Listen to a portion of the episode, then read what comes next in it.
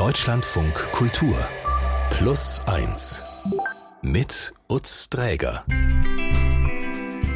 Ganz herzlich willkommen hier bei uns, hier in Plus 1. Da erzählen wir ja immer wieder Geschichten von Menschen, die Menschen verändern.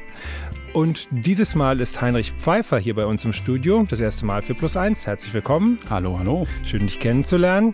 Du hast eine Geschichte über ein Paar mitgebracht, das Kinder möchte. Und Kinderwunsch war ja schon häufiger mal Thema hier bei Plus 1. Was ist das Besondere an dieser Geschichte? Na, besonders ist die, weil sie komplett auf dem Land spielt. Ich wohne und arbeite in Bremen und bin auch viel irgendwie im Nordwesten Deutschlands unterwegs. Vor einem Jahr habe ich im Rahmen einer anderen Recherche Katja und Andreas kennengelernt und die beiden sind so Mitte 40, leben in einem Dorf im Emsland, so richtig plattes Land und für diese Geschichte bekommt das Dorf keinen Namen. Das war Katja und Andreas äh, wichtig. Mhm. Äh, die beiden sind dort glücklich und wären auch nicht auf den Gedanken gekommen, wegzuziehen. Ja, also äh, das Dorf ist einfach ihre Heimat. Also Heimat bedeutet für mich, dass man seine Familie auch ziemlich in der Nähe hat, dass man so gewisse Sachen wiedererkennt, wo man früher schon war und gespielt hat als Kind. Man kann ja viele Sachen erkennen, oh, das, wo, wo ich klein war, war, sah das noch so und so aus. Das äh, ist für mich schön. Und um diesen Ort besser zu verstehen, Dorf im Emsland, wie muss man sich das vorstellen? Na, das Emsland liegt ganz im Nordwesten äh, Niedersachsens, am Rand zur holländischen Grenze, ist aber jetzt nicht unbedingt eine abgehängte Gegend oder so. Es gibt kaum Arbeitslosigkeit, die Dörfer sind sehr gepflegt und auch das Dorf, wo Katja und Andreas wohnen, besteht aus großen, verklinkerten Eigentumshäusern mit gestriegelten Vorgärten, Rindenmulch, akkuraten Rasen. Ne? Vielleicht hast du so ein mhm. Kleines mhm. Bild. Ja.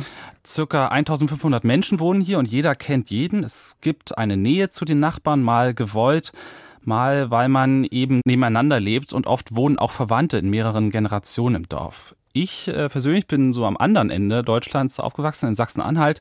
Ich kenne dieses Gefühl, so was das heißt. Also ich kann auch damit was anfangen, wenn es so nah ist und verstehe aber auch, was es vielleicht selbst bedeuten kann. Also das nah und was daran gut und was daran auch schwierig ist. Also auch eng gleichzeitig. Ja, ja auf jeden Fall. Und das spielt für die Geschichte ja auch noch eine Rolle. Und trotzdem, oder vielleicht gerade weil es sich die Menschen in so einem Dorf so nah sind, waren Katja und Andreas mit ihrem Kinderwunsch und der Krise, in die sie dieser Kinderwunsch dann auch irgendwie hineingezogen hat, eine ganze Zeit lang völlig allein und auf sich gestellt. Ja, es ist halt so, dass man nicht so viel Verständnis hatte in der äh, im Umfeld, weil die das einem so nicht abnehmen. Die sagen dann einfach, ja, du hast zu viel Stress oder ihr habt zu lange gewartet. Aber ähm, ja, bei manchen funktioniert es halt einfach nicht, weil der Körper es nicht kann.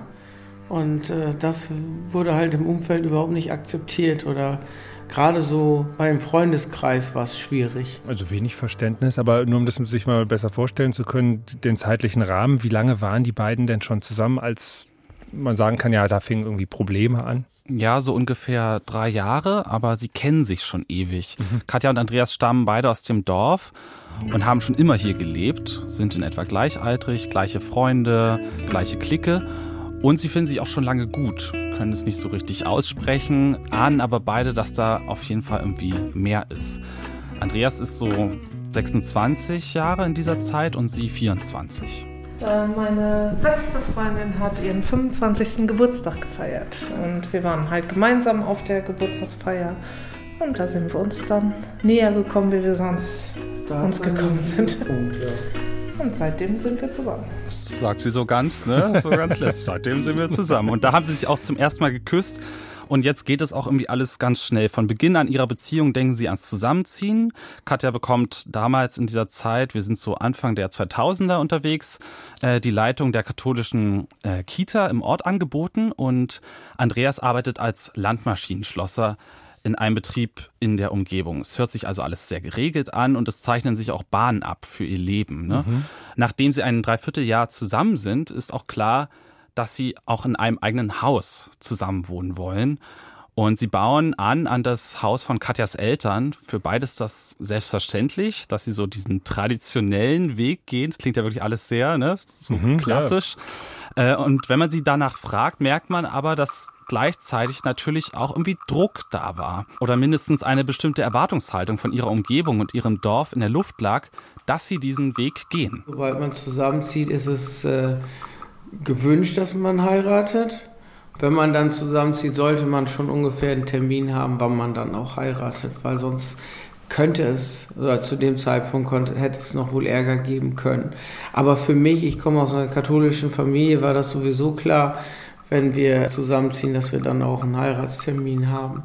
Auch der katholische Kindergarten äh, von Katja hätte andere Modelle nicht wirklich akzeptiert und sie wollen auf jeden Fall in ihrem Dorf bleiben. Das ist so für sie einfach ganz klar. Und Aber nur ganz kurz, weil es, ja, ich, für, für, für Städter so vielleicht auch schwierig zu nachvollziehen kann, also für Großstädter, wo so eine Anonymität gegeben ist, ja. ähm, äh, also das gilt dann einfach als Sünde oder als irgendwie geht nicht oder welche Kategorie an, an geht nicht äh, ist, ist da spielt da eine Rolle? Mm, also sie würden das halt so klar nicht sagen, ne, dass es jetzt irgendwie, dass sie das so als Sünde auffassen, aber das meinte ich so ein bisschen mit dem Druck. Das wird alles nicht so richtig nicht so richtig ausgesprochen. Ja. So ein bisschen wie so Familienfeiern oder so, wo irgendwas in der Luft liegt. Nur da ist es eben, das ist jetzt nicht eine begrenzte Familienfeier, sondern es passiert richtig oft. Es ist halt regelmäßig im Dorf kommt es dazu. Okay, und wenn man nicht in die Nähe von seinen Eltern zieht, was ja ab einem gewissen Alter der Eltern dann auch irgendwann total Sinn macht, könnte man ja darin auch interpretieren als Dorfgemeinschaft, die mögen sich nicht. Oder die übernehmen keine Verantwortung. Also es gibt immer sozusagen eine Deutungsfalle, die in so einem Umfeld dann einfach eine Rolle spielt, weil man den Menschen andauernd begegnet. Ja, voll. voll. Okay. Und ähm, Sie sagen ja so, dass Sie in diesem Dorf, in diesem Kontext bleiben wollen. Das ist Ihnen wichtig. Und auf jeden Fall wollen Sie auch, dass hier Ihre Kinder aufwachsen. Und da hört man schon, Kinder, da geht es auf jeden Fall um Mehrzahl. Und für Katja ist es auch ganz klar, wie viele, nämlich vier. Es war eigentlich schon mit dem Hausbau, dass man gesagt hat, wir wollen Familie gründen, wir wollen heiraten, wir wollen Kinder äh, kriegen. Aber wir hatten nicht den Druck, dass es jetzt ad hoc sein muss, aber schon so, dass wir uns halt eigentlich immer klar war, dass wir das wollen. Also einfach der klassische Weg und den gehen Sie auch erstmal. Ich habe es in mehreren Gesprächen so verstanden, das beantwortet vielleicht auch die Frage, die du gerade nochmal äh, gestellt hast, dass sie einfach so die Tradition vielleicht so anders leben wollen, anders besetzen, aber nicht direkt mit ihnen brechen. Mhm. Und heiraten und Kinder kriegen stehen irgendwie ganz klar auf diesem Plan. Katja plant sogar eben mindestens mit vier und die Vorfreude ist irgendwie groß. Aber ganz so einfach ist es nicht. Sie versuchen es ein Jahr, doch Katja wird nicht schwanger. Ja gut, 2005, dann äh, war das eine normale Untersuchung beim Frauenarzt. Dann gab es schon so, ach, äh, ja, es hat halt bis jetzt nicht geklappt und ja, wir versuchen nochmal. Und dann hat die Frauenärztin uns eigentlich 2006 schon direkt überwiesen in die Kinderwunschklinik. Und da fing es eigentlich an. Und die beiden entscheiden sich für eine Kinderwunschbehandlung. Und es beginnt für sie eine schwere Zeit, aber vor allem auch, was ihr Verhältnis zu dem Dorf, zu ihren Freunden und zu ihren Verwandten betrifft.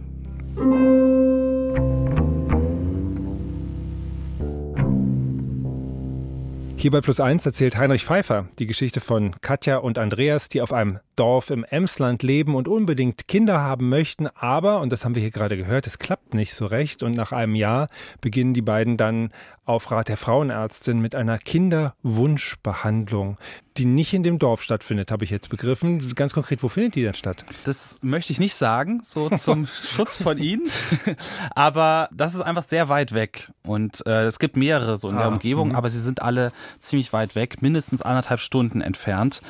Das heißt, drei Stunden sind einfach mal so weg vom Tag. Katja fährt dann mal vor oder nach der Arbeit in die Klinik. Das ist natürlich auffühlend, anstrengend, zumal sie eine Hormontherapie macht. In diesem Zusammenhang alles nebenher, neben ihrer Arbeit als Kita-Leiterin. Auch Andreas kommt oft mit oder fährt allein, um beispielsweise Samenproben abzugeben. Aber er hat Glück.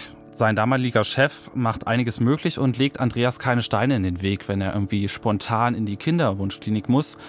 Und warum sein Chef ihm hilft, weiß Andreas damals noch nicht. Das kommt aber später. Wir kommen mhm. darauf nochmal zurück. Und Katja und Andreas entscheiden sich für diese künstlichen Befruchtung und probieren es mehrmals. Es funktioniert auch. Katja wird schwanger. aber ihre Schwangerschaften enden mit äh, Fehlgeburten. Und das ist natürlich eine ungeheure Belastung für beide.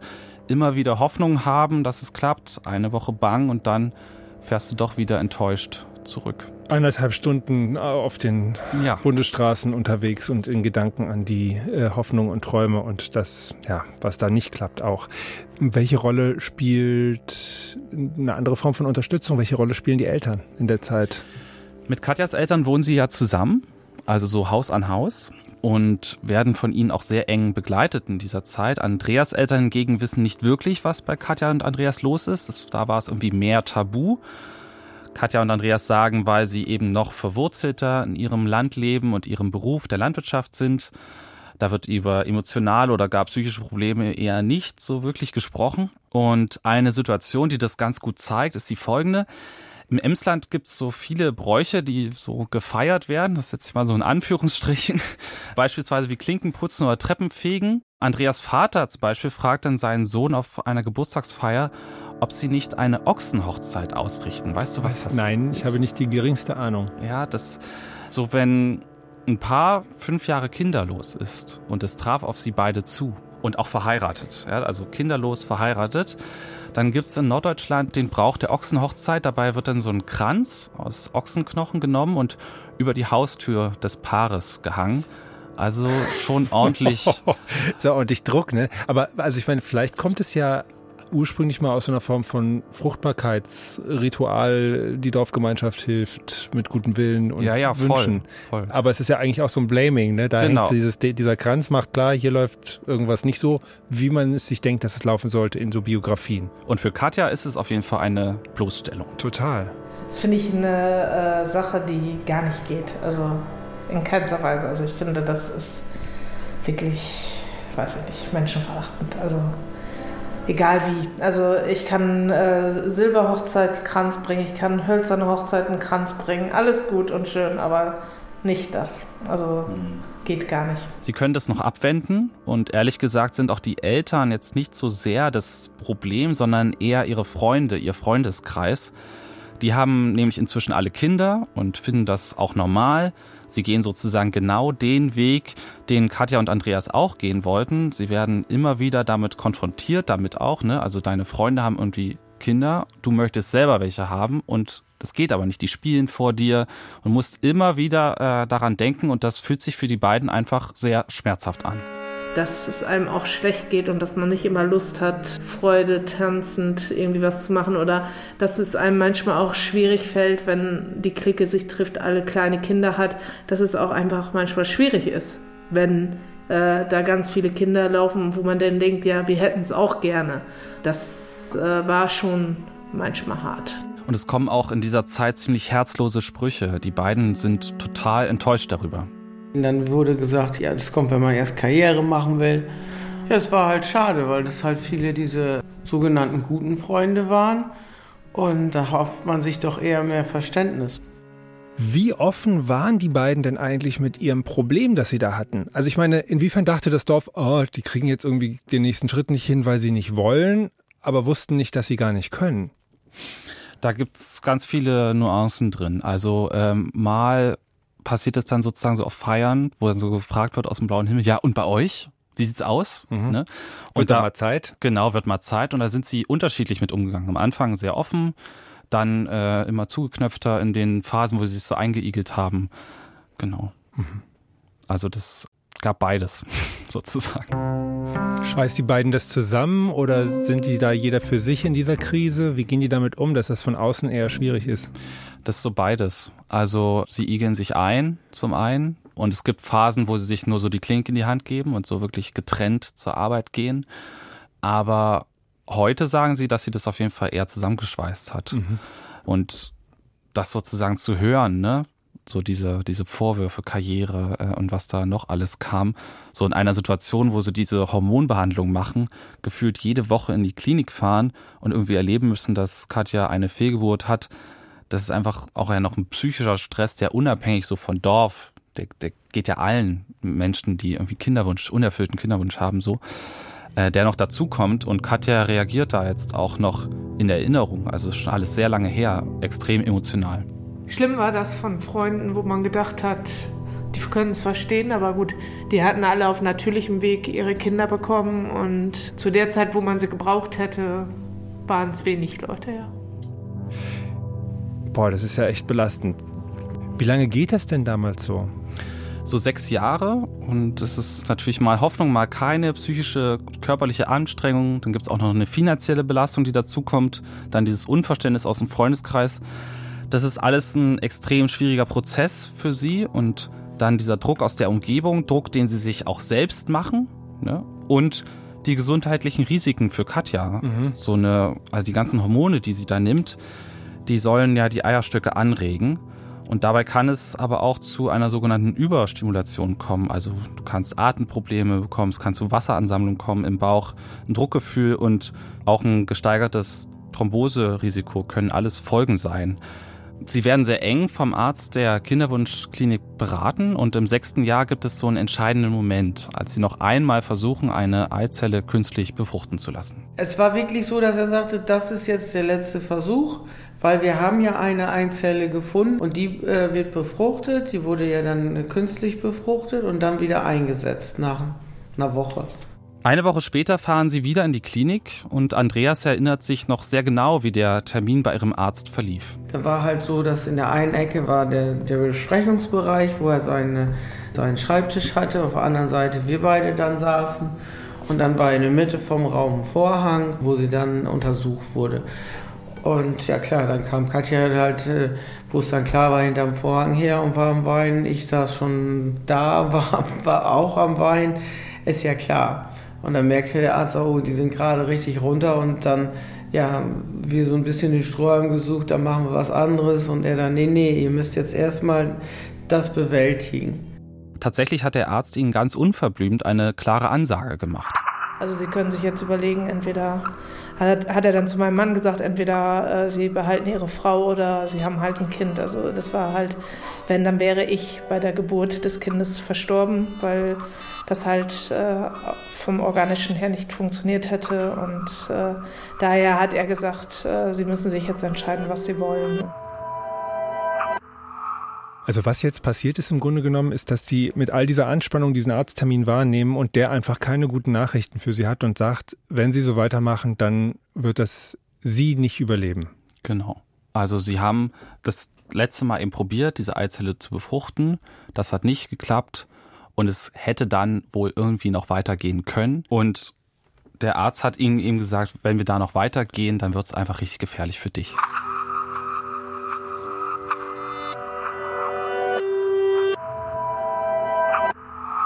Heinrich, wie geht es den beiden denn nach diesem da doch wirklich, naja, also sehr wichtigen Arzttermin? Na, sie sind einfach ziemlich zerstört, ne? Also so am Boden zerstört nach diesem Termin der Kinderwunschklinik. Also ich kann mich an nicht einen Satz erinnern. Also das war einfach nur eine traurige Heimfahrt und auch noch ein paar Tage zu Hause, wo man dann wirklich vielleicht noch sucht, äh, woran hat es jetzt gelegen, wer ist schuld, was, was hätten wir anders machen müssen. Es war eine Zeit lang doch recht angespannt. Sechs Jahre haben sie es versucht bis zu diesem Punkt und natürlich sind sie traurig. Es war eine extreme Belastung für ihre Psyche, für Katjas Körper. Wenn natürlich Psyche leidet, dann leiden auch beide Körper und natürlich auch ihre Beziehung. Und dann fällt man halt in so, so ein Loch rein, wo man sagt, was jetzt? Ist das jetzt wirklich, dass wir alleine bleiben? Und dann ist eine gewisse Traurigkeit, dass man sagt, okay, wir, wir wollten gerne eine große Familie. Und äh, dann fällt man halt in so, so, ja, so, eine, so eine Starre, dass man dann sagt, äh, das ist jetzt alles gerade überhaupt nicht unseres. Da, also, äh, äh, äh, da hat man ja schon eine Familie gehört, äh, oder? Ja, das äh, richtig. Das war gerade Damien. Aber warte mal ab, der kommt noch und es ist auch alles ein bisschen komplizierter. Okay. Nur so ein bisschen. Ja. Ja.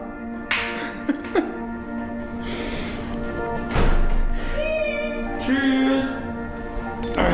Ja, und ähm, dann war eigentlich so nach äh, vier, sechs Wochen oder ich weiß es gar nicht, dann haben wir halt überlegt, was wir wollen, ob wir einen anderen Weg gehen.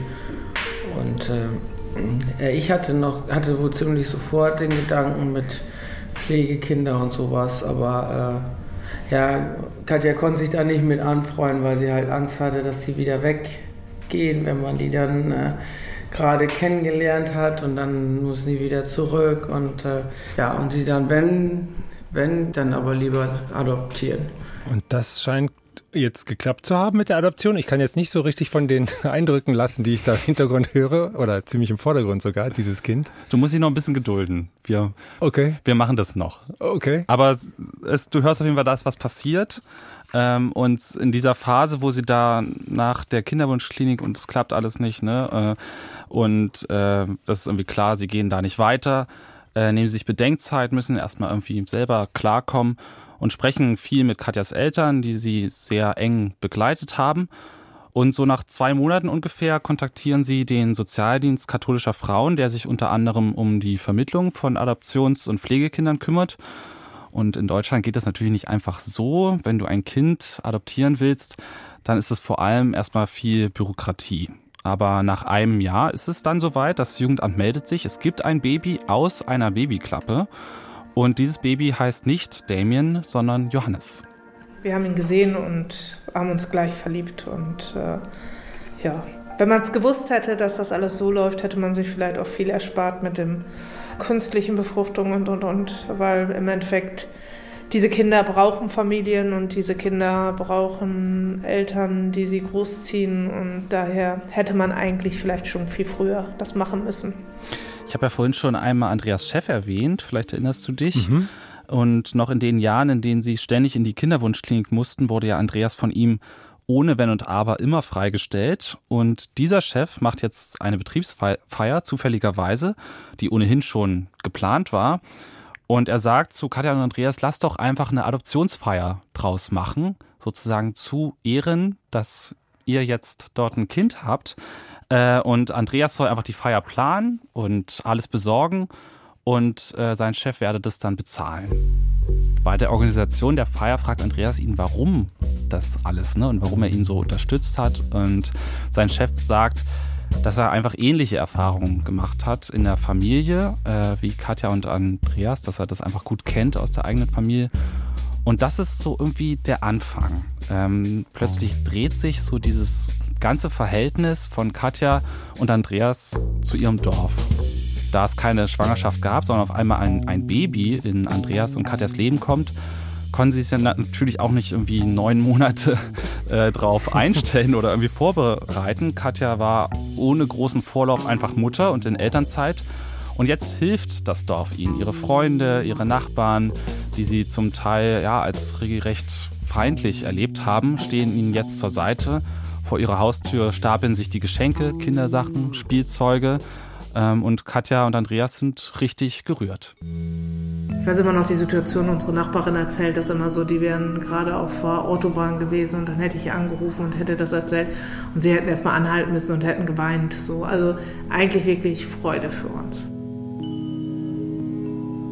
Und viel wichtiger, Freunde, von denen sie so enttäuscht waren, ähm, entschuldigen sich. Besonders diejenigen, die jetzt in ähnlichen Situationen sind, die auch probieren, ein Kind zu bekommen, aber merken, was das eigentlich für ein Akt ist, was die durchmachen mussten. Also was Katja und Andreas äh, durchgemacht haben müssen und die das ja irgendwie sechs Jahre probiert haben und das versöhnt das Paar, über das hier in dieser Geschichte geht. Also Katja und Andreas mit ihrem Umfeld, ihrem Dorf und das finde ich auch irgendwie so faszinierend an, an ihrer Geschichte. So, dass innerhalb all dieser Jahre, die wir jetzt ja so im Zeitraffer irgendwie durchgeflogen sind, sich viel in den Köpfen im Dorf dort verändert hat. Und zuerst wurden sie irgendwie vorgeführt, missverstanden. Als Folge haben sie sich so eingeigelt, was ich vorhin ja auch meinte. Und jetzt sind sie plötzlich so zu Expertin und zum Experten äh, geworden für das Thema unerfüllter Kinderwunsch. Kolleginnen zum Beispiel von Katja und jüngere Bekannte fragen um Rat, welche Klinik ist empfehlenswert, wie anstrengend ist es, was muss ich beachten, wenn ich mit der Krankenkasse verhandeln muss. Mhm. Und das wäre deiner Meinung nach auch so gut, sagen wir mal, ausgegangen, wenn die jetzt nicht auch noch ein Kind gehabt hätten? Weil das ist ja sozusagen auch die Erwartung des Dorfes werden ja jetzt auch erfüllt, ne? Das ist eine gute Frage. Ähm, keine Ahnung, ehrlich gesagt. Ne? Das ist jetzt natürlich irgendwie eine runde Geschichte oder so. Aber ja, ich, ich weiß nicht, was gewesen wäre, wenn es auch sich ewig hingezogen hätte mit der Adoption. Gibt es ja viele Szenarien, die noch so passieren können. Aber wichtig für Sie, Sie sind ans Ziel gekommen und es ist ja auch schön, dass Ihr Empfinden und der Kontakt zum Dorf sich für Sie wieder gewandelt hat zum Guten hin. Wie alt ist denn Johannes heute? Als er zu ihm gekommen ist, war so Baby, Baby und jetzt ist er zwölf. Baby, also, von Baby, Baby zu zwölf. Ja, genau. Und sie sagen ihm auch von Anfang an, dass er nicht ihr leibliches Kind ist. Äh, da gibt es so verschiedene Ansätze, ähm, die so auch so in diesen Beratungsstellen empfohlen werden. Das ist dann immer so ein, darfst du dann sozusagen als Paar individuell entscheiden, sage ich es gleich, sage ich es äh, mhm. erst in der Pubertät. Und natürlich geht es bis heute immer wieder darum. Ne? Sie erzählen mir, dass es vor allem in den ruhigen Momenten passiert, wenn sie so mit Johannes allein sind, mit ihm auf dem Sofa sitzen, Fernsehen gucken oder so, dann kuschelt er sich an sie ran und will irgendwas. Sie haben dann so ein Wort Bauchmama, sagen sie, mhm. äh, will da was hören. Ähm, er ist jetzt natürlich auch äh, zwölf und ist irgendwie älter geworden und in dieser Zeit, so als er ungefähr acht ist, fragt er die beiden etwas, so was Lebensveränderndes, kann man irgendwie sagen, ob sie nicht noch einem Kind eine Chance geben wollen, so wie ihm. Und Katja und Andreas sind irgendwie überrascht, aber finden die Idee eigentlich super. Und so nehmen sie noch ein weiteres Kind. Äh, das hast du auch vorhin gehört. Jetzt kommt äh, Damien. Jetzt kommt Damien. Der ist jetzt so vier, ein sehr quirliges Kind und erst eine Langzeitpflege, keine Adoption. Das heißt, es gibt Kontakt zur Familie. Er hat beispielsweise auch noch andere Geschwister, die er manchmal sieht. Und nach zwölf Jahren, jetzt, Katja und Andreas haben große Hürden genommen. Wie hast du die beiden heute erlebt?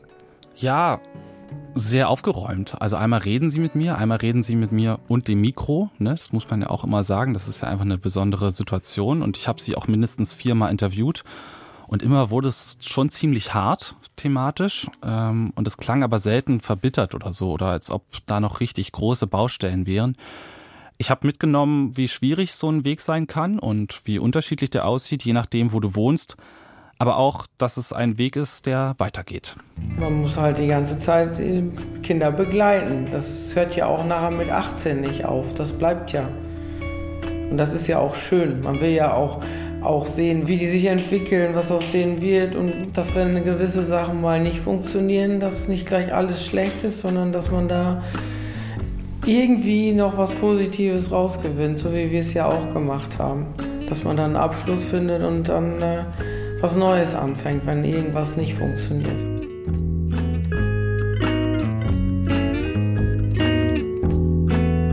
Und das war sie, unsere Geschichte. Und ich bedanke mich ganz herzlich bei Katja und Andreas, dass Sie diese Geschichte uns hier haben erzählen lassen, beziehungsweise dass Heinrich Pfeiffer sie hier erzählen durfte. Vielen Dank auch dir dafür. Gerne, immer wieder gerne. Ja, dann bis zum nächsten Mal hier. Ja. Alles Gute für dich. Und wenn Sie eine Geschichte haben, die wir hier mal erzählen sollten, dann schreiben Sie uns doch einfach an plus eins at deutschlandradio.de. Die Autorin und Journalistin Greta Taubert ist in unserer zweiten Plus 1 Podcast-Folge zu Gast. Sie hat, Sie werden es nicht wissen, die Partygurke erfunden. Wenn du auf Festivals gehst, dann gibt es ähm, verschiedene Situationen. A, du hast ständig Durst. Wenn du eine Gurke dabei hast, hast du quasi immer was 99-prozentiges, was flüssig ist. Manchmal hat man Hunger, kann aber nicht so viel essen hast du eine Gurke dabei. Ja? Wachst du zum Beispiel ähm, morgens auf, hast noch nicht deine Zahnbürste im Zelt am Start, hast du aber eine Gurke, voilà, Problem gelöst, ja? Das in der zweiten Plus 1 Podcast-Folge der Woche. Und wenn Ihnen diese Folge gefallen hat, empfehlen Sie uns gerne weiter oder lassen Sie eine Bewertung da, wo es geht. Mein Name ist Utz Träger. Danke fürs Zuhören. Machen Sie es gut und bis nächste Woche.